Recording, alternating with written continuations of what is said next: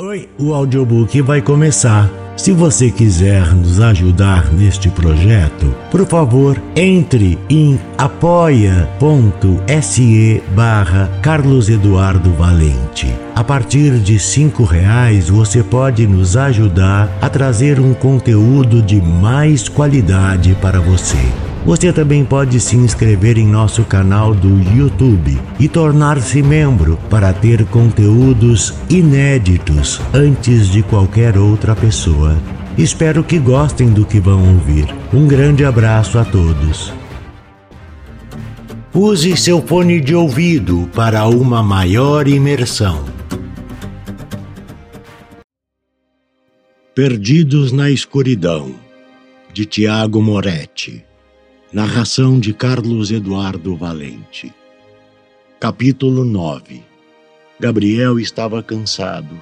O que havia presenciado o afetou física e mentalmente. Após dirigir de forma mecânica, tinha ido até seu apartamento e, com certa dificuldade, arrastara Fernando para casa, tratando dos ferimentos enquanto ele ainda dormia. Tomou banho e colocou roupas limpas. Tentava explicar para si mesmo os acontecimentos daquela noite de forma racional. Procurou em sua mente explicações, mas não as encontrava. Foi nesse momento que entendeu que toda a realidade que achava que conhecia não passava de uma camada, apenas a superfície. Olhou para si e sentiu-se pequeno diante da descoberta Deitou-se na cama ainda sentindo as dores de seu corpo e dormiu. Fernando acordou como se tivesse saído de um pesadelo. Levou a mão à cintura procurando sua arma e não a encontrou. Olhou em volta tentando identificar onde estava. Sentia o pulso acelerado e seus músculos retesados, em atenção. Estava em um quarto iluminado e aconchegante, conhecia aquele cômodo. Estava na casa de Gabriel. Levantou-se esfregando a cabeça com uma das mãos, pois sentia uma forte dor no local. Parou em frente ao espelho e viu-se vestido com uma calça que não lhe pertencia, meias e uma camiseta menor que seu tamanho, deixando seus músculos à mostra. Caminhou pelo quarto esperando que suas memórias voltassem com a sua consciência. Foi até a janela de alumínio que corria em folha dupla, protegidas por duas vidraças que corriam em um trilho logo à frente. Abriu e vislumbrou a incrível São Paulo em seu entardecer. Observou o sol morrendo a oeste dentre os prédios e elevações naturais, e os carros riscarem as avenidas de asfaltos com seus faróis. Enquanto respirava devagar, olhou para o céu e acompanhou com os olhos um grande avião que desafiava e vencia a força da gravidade, voando em direção ao sol que dava seu último suspiro naquele dia. Fernando começou a tomar consciência de tudo o que estava acontecendo. Havia entrado em um novo universo e lidando com forças que não conhecia. Isso lhe dava medo, mas ao mesmo tempo atiçava a chama de curiosidade em seu peito. Sabia que sua irmã não fora salva. Estava semiconsciente quando era carregado para fora do hospital. Não conseguia se mover ou expressar reações, mas era capaz de perceber tudo o que acontecia ao seu redor. No lugar do amigo, teria feito o mesmo. Não tinha como culpá-lo mas sentia ter perdido o único vínculo familiar que ainda possuía com alguém. Começou a se questionar se André ainda estaria viva. Caso positivo, em que estado? De repente sentiu um frio na espinha e percebeu que já não estava mais sozinho no ambiente. Sentia a presença de outra pessoa no local. Sem olhar para trás, cerrou os punhos e virou-se levantando suas mãos em guarda alta de boxe. Você está bem? perguntou uma voz feminina abeludada que vinha do banheiro ali próximo, fazendo-o perceber que estava em uma suíte. Fernando não respondeu. Ainda estava tentando identificar a voz. Ouviu passos e observou quem se revelava e sentiu-se aliviado ao ver que era Camila. A garota que introduzira Gabriel àquele mundo sobrenatural e o salvara durante a perseguição proveniente daquela festa dark. Como você entrou aqui? Foi só o que Fernando conseguiu dizer. Já estou aqui há algum tempo. Cuidei de você e do Gabriel enquanto descansavam. Vamos para a sala, temos muito que conversar. Retrucou a morena de olhos azuis claros e um sorriso misterioso no rosto. Chegando à sala, Gabriel já estava acordado, segurando uma xícara de chá quente. Olhou para Fernando com receio do amigo lhe condenar pela escolha que havia feito mas, para sua surpresa, o policial sentou-se ao seu lado. Passou o braço direito sobre seus ombros que estavam encolhidos e ele pôde ouvir o sussurro de um obrigado. O rapaz soprou o chá e limitou-se a balançar a cabeça positivamente. Gabriel já me contou tudo o que aconteceu, disse a lasciva garota, olhando profundamente nos olhos de Fernando. Sinto muito pelo que aconteceu. Se agirmos rápido e tivermos sorte, disse ela sem muita esperança, poderemos resgatá-la ainda com vida. O policial não conseguia encará-la. Retirou o braço que segurava o amigo e tapou os olhos com a palma da mão e esbravejou. De que forma? Esses monstros não morrem? Camila observou os dois homens e os viu como garotos que desbravam um mundo novo, cheio de surpresas e oportunidades. Nenhum serei imortal, Fernando, disse ela sorrindo. Preciso mostrar a vocês uma nova dimensão deste mundo, onde o ser humano não é o topo da cadeia alimentar, e sim apenas mais uma fonte de alimento. Antes de esperar a reação dos ouvintes, ela completou: Mas precisamos sair deste lugar.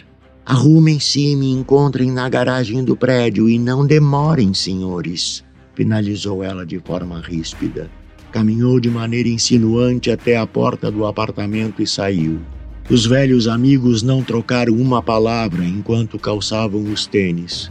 Fernando viu sua arma em cima da mesa da cozinha Pegou-a e abriu o carregador, verificando que havia pouca munição reserva. Completou com o que tinha guardado em sua roupa, usada durante a noite anterior. Eles entreolharam-se antes de saírem do apartamento, um buscando o apoio do outro. Vamos achar a Andréia, disse Gabriel sem muita certeza. Vamos achar a Dani, disse Fernando com o mesmo tom de voz. Eu preciso te falar uma coisa disse Gabriel sem olhar nos olhos do amigo. Desde que estávamos no hospital com sua irmã, a imagem da Daniela meio que sumiu da minha cabeça. Não sei ao certo como explicar, mas não a vejo há poucos dias e já não me recordo da voz dela, não sei ao certo como é seu rosto. Cara, isso é resultado de todo esse estresse que estamos passando. Agora precisamos conhecer esse mundo oculto para poder achar minha irmã e a Dani. Tô com um pressentimento muito ruim do que pode acontecer, mas acredite, irmão, eu vou com você até o fim dessa estrada, desabafou Fernando. Após a conversa, os velhos amigos se abraçaram e sorriram. Eles sabiam que podiam contar um com o outro. Saíram do apartamento, pegaram um elevador e foram até a garagem onde a misteriosa Camila já os esperava em um carro picape de cor preta. O motor estava ligado e a motorista estava claramente irritada com a demora quando os dois amigos entraram no veículo. Apertem os cintos. Temos que correr para não perdermos o voo, disse ela com raiva. Gabriel olhou para Fernando procurando respostas, mas o rosto de seu velho companheiro demonstrava a mesma incredulidade com a palavra voo. Assim o carro acelerou pela garagem cantando pneus e logo em seguida, ganhando a rua em alta velocidade, estavam indo em direção ao aeroporto Campo de Marte, em São Paulo. Comandante Milor sempre foi conhecido por ser um piloto com exímias habilidades em aeronaves particulares. Poderia partir para a frota comercial quando quisesse, mas gostava de jatos. Na verdade, tinha um verdadeiro amor por aquelas máquinas caras que desafiavam todas as leis da física e colocavam os homens nos ares. Há dois anos fora procurado por um homem lhe oferecendo o trabalho de piloto particular, com um salário muito acima da média paga no mercado e com um diferencial nunca sonhado.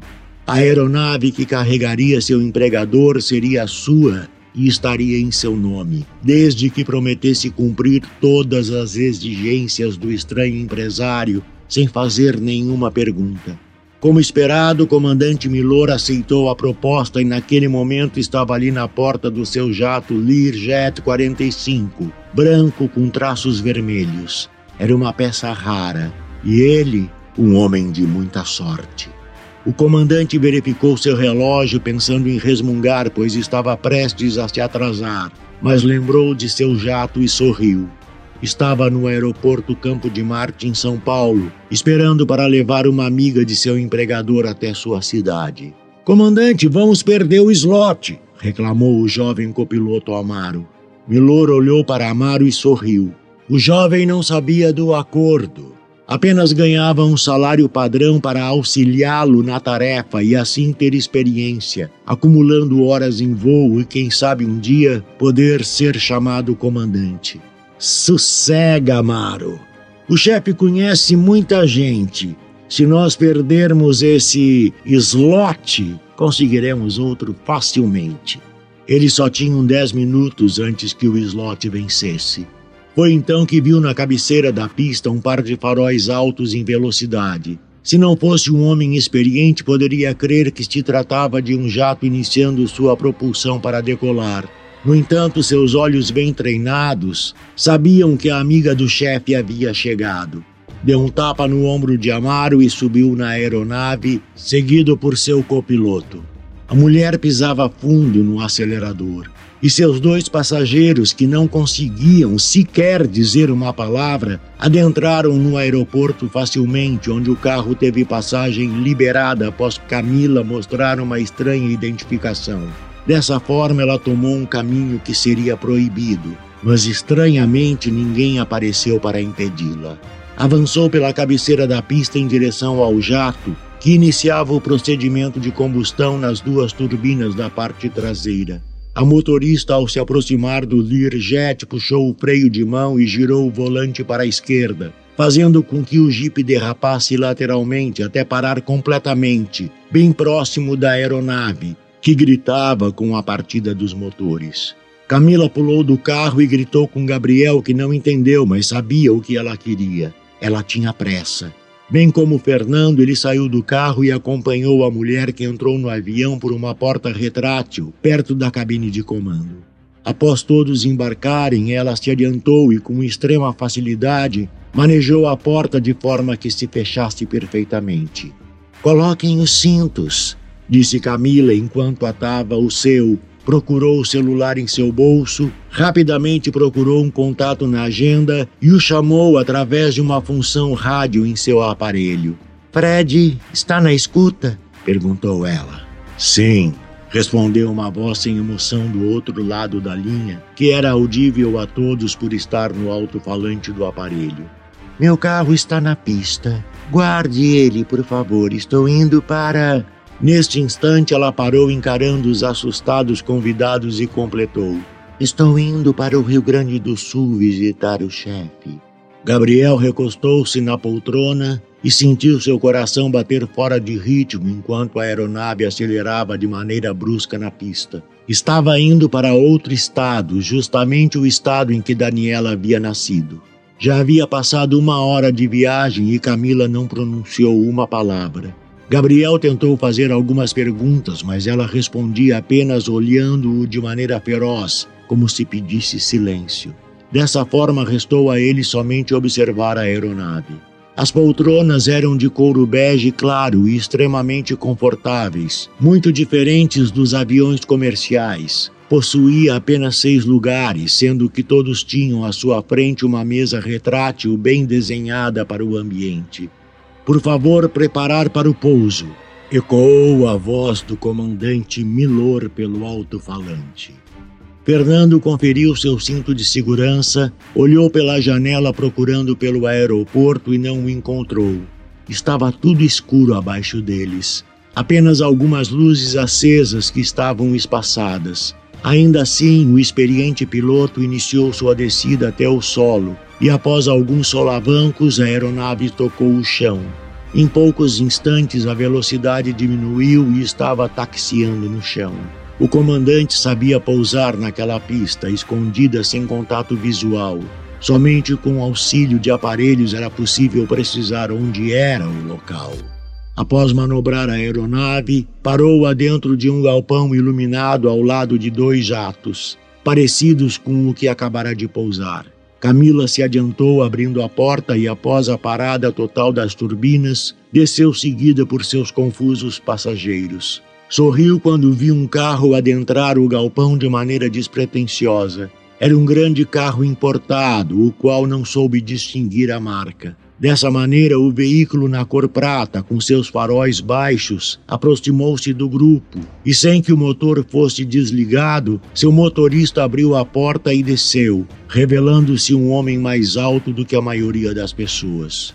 Ele vestia calça social preta, bem como uma camisa da mesma cor com botões prateados, Sobre a vestimenta, um pesado casaco de pele caía sobre seus ombros, o que era muito conveniente naquela região fria do país. Era claramente muito forte. Possuía braços compridos e largos. Seus cabelos louros eram compridos e lisos. Sua face adornada por uma barba farta, mas bem aparada. Estava sorrindo para Camila com o mesmo ar malicioso, mas não demonstrava alegria. Preciso te promover, sempre no horário. Adoro pontualidade, disse o gigante louro. Camila caminhou até o homem enquanto sorria, pousou sua mão direita na barba de Bernardo, acariciando-a e disse: Obrigada. Nossos planos estão dentro do cronograma, meu amor. Dessa forma, desviou o olhar para Gabriel e seu amigo que observavam a cena sem entender e disse: Precisamos ir. Entrem, por favor. Camila assumiu a direção do veículo, enquanto Gabriel se sentou no banco do passageiro e Fernando no banco traseiro. O homem vestido de preto ignorou solenemente a presença dos dois convidados e se afastou do carro, enquanto a motorista o manobrava e se lançava na escuridão da estrada que ladeava o aeroporto oculto. Gabriel não dizia uma palavra, Estava convicto de que Camila tinha seus motivos para manter o segredo do destino e do motivo de estarem ali. Até que adentraram em uma rodovia pública com curvas tortuosas e pouca iluminação. Nesta estrada rodaram com o carro por cerca de duas horas, sem que nenhum dos passageiros abrisse a boca. Gabriel observava as placas das cidades e nenhuma delas lhe parecia familiar quando finalmente Camila quebrou o silêncio. Estamos chegando. Vocês conhecerão a única pessoa que poderá ajudá-los de alguma forma, mas é um ser muito ardiloso. Se desconfiarem de qualquer sinal negativo por parte dele, me contem, e eu, como todas as vezes, estarei pronta para ajudá-los. Ambos se sentiram gratos por Camila se preocupar e estar disposta a ajudá-los, como já tinha feito em outra ocasião mas devido ao nível de tensão da situação, esboçaram um pode deixar, quase que inaudível. Foi quando avistaram um ambiente escuro, iluminado somente pela lua alta, um verdadeiro castelo, parecido com castelos europeus construídos na Idade Média, mas devido à falta de iluminação não poderiam dar maiores detalhes. Contudo, era possível perceber que fora construído no topo de uma elevação. Avançaram até um portão alto onde se lia a palavra vinícola. Estava fechado, mas a motorista, acionando um controle dentro do veículo, fez com que o portão se abrisse rapidamente. Dessa forma, levaram o veículo monte acima. Passaram em frente à porta principal, que, para se ter acesso, foi construída com ponte em pedra. Mas ignorando essa entrada, Camila guiou o carro contornando a enorme construção, parando-o quase atrás da mesma. Preciso tratar de outros negócios, disse ela, destravando as portas do veículo. Vocês estão por conta própria. Entrarei em contato logo, mas lembrem-se que esse sujeito pode ajudá-los, como também pode levá-los à ruína. Agora desçam. Os amigos saíram do carro e Camila acelerou o veículo violentamente, saindo do lugar de maneira muito rápida. E antes que pudessem levantar questões sobre como entrar, uma das portas laterais se abriu e uma fraca luz foi acesa no interior. Devemos? Perguntou Gabriel a seu amigo experiente em situações de risco. Precisamos ou congelaremos aqui fora, disse Fernando, buscando em sua cintura sua arma e a destravando. Até o momento, Gabriel não tinha se dado conta do frio que fazia na Serra Gaúcha. O termômetro marcava 2 graus Celsius e não possuía naquele momento um agasalho adequado. Assim, esfregou as mãos e soprou dentro delas. Estalou os ossos do pescoço e caminhou em direção à porta recém-aberta. Adentrou seguido por Fernando, que portava a pistola em riste, cobrindo a retaguarda do amigo. O lugar estava quente e aconchegante, provavelmente resultado de boa calefação. Havia uma porta de madeira à esquerda e uma escada de pedra que levava ao andar inferior. Gabriel tentou abrir a porta, mas estava trancada. Dessa maneira, tomaram o único caminho que restava. Desceram a escada feita em pedra por dois lances. O ambiente era iluminado com luzes amarelas e fracas, deixando o local com uma sobriedade assustadora. Após o segundo lance de escada, se viram em um enorme salão iluminado da mesma maneira, e neste local jaziam centenas de barris de madeira. Estavam empilhados e haviam dezenas em extensão. Ficaram perplexos com o estoque daquele local Havia ao fundo diversas portas em formato de semicírculos. Andavam vagarosamente pelo ambiente que, diferente da entrada do castelo, estava frio a ponto de incomodar. Gabriel escolheu o caminho da direita, passando pelos barris. O nervosismo e a apreensão batiam à porta de sua alma. Apesar do frio, suas mãos estavam molhadas de suor. Fernando, mesmo sem saber o critério que o amigo usara para escolher o caminho, o acompanhou apontando a arma por onde andava. O local ia ficando mais escuro até que chegaram a uma das portas. Gabriel, com a palma da mão direita, empurrou a porta, que cedeu facilmente e se abriu, revelando outro cômodo ainda mais escuro e frio.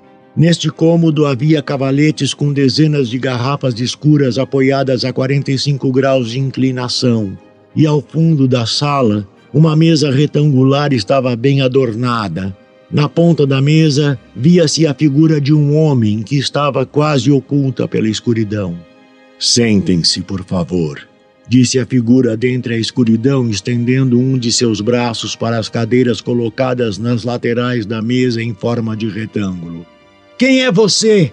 gritou Fernando com a voz, mostrando mais receio do que pretendia. Vocês adentraram minha casa, me apontam uma arma e ainda querem saber quem sou eu, disse a voz em tom divertido.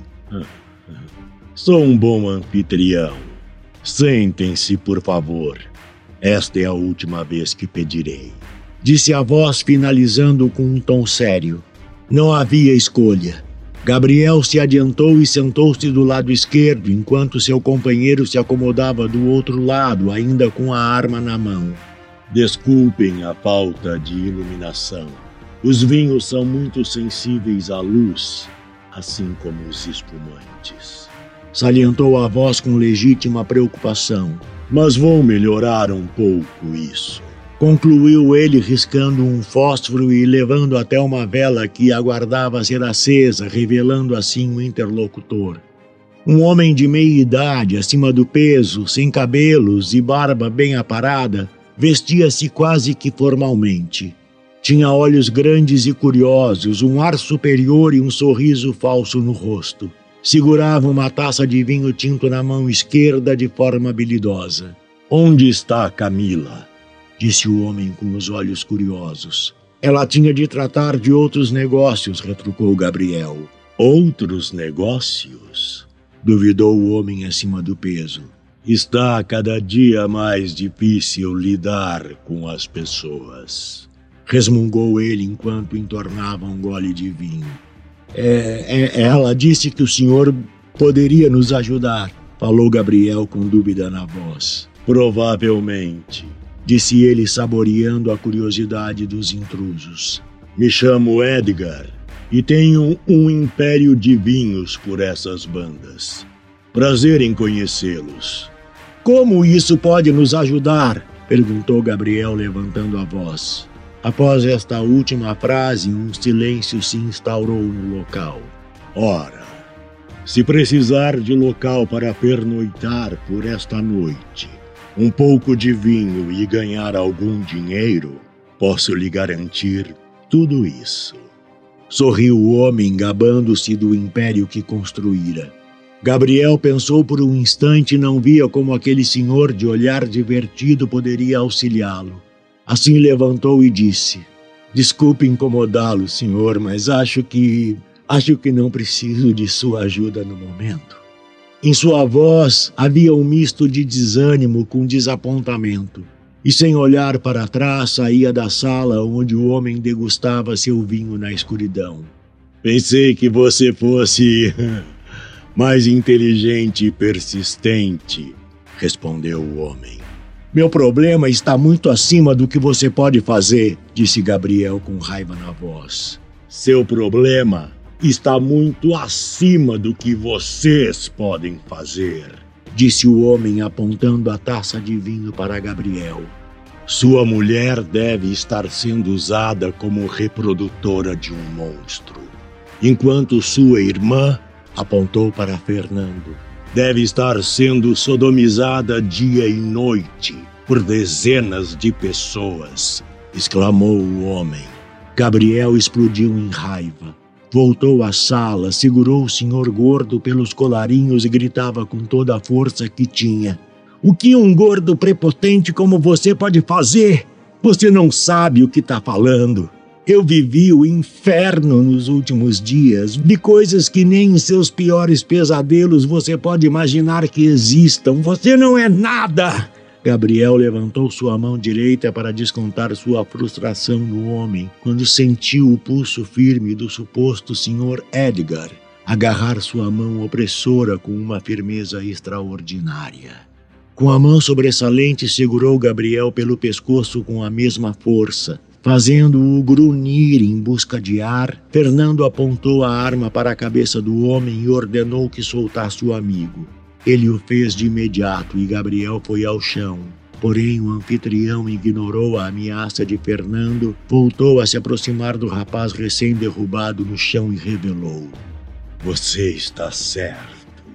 Edgar não pode fazer nada, pois é um sujeito ridículo mas acho que Lord Brican Silésia, um homem que viveu mais do que qualquer outra criatura que caminhe na face da terra, verdadeiro pai de sua noiva e detentor de todo o conhecimento necessário para matar os de minha espécie, pode ser de alguma ajuda, não é mesmo? Questionou o homem, se deliciando com a surpresa que brotava nos olhos de Gabriel. Do narrador Carlos Eduardo Valente. Contato carlão50 arroba gmail.com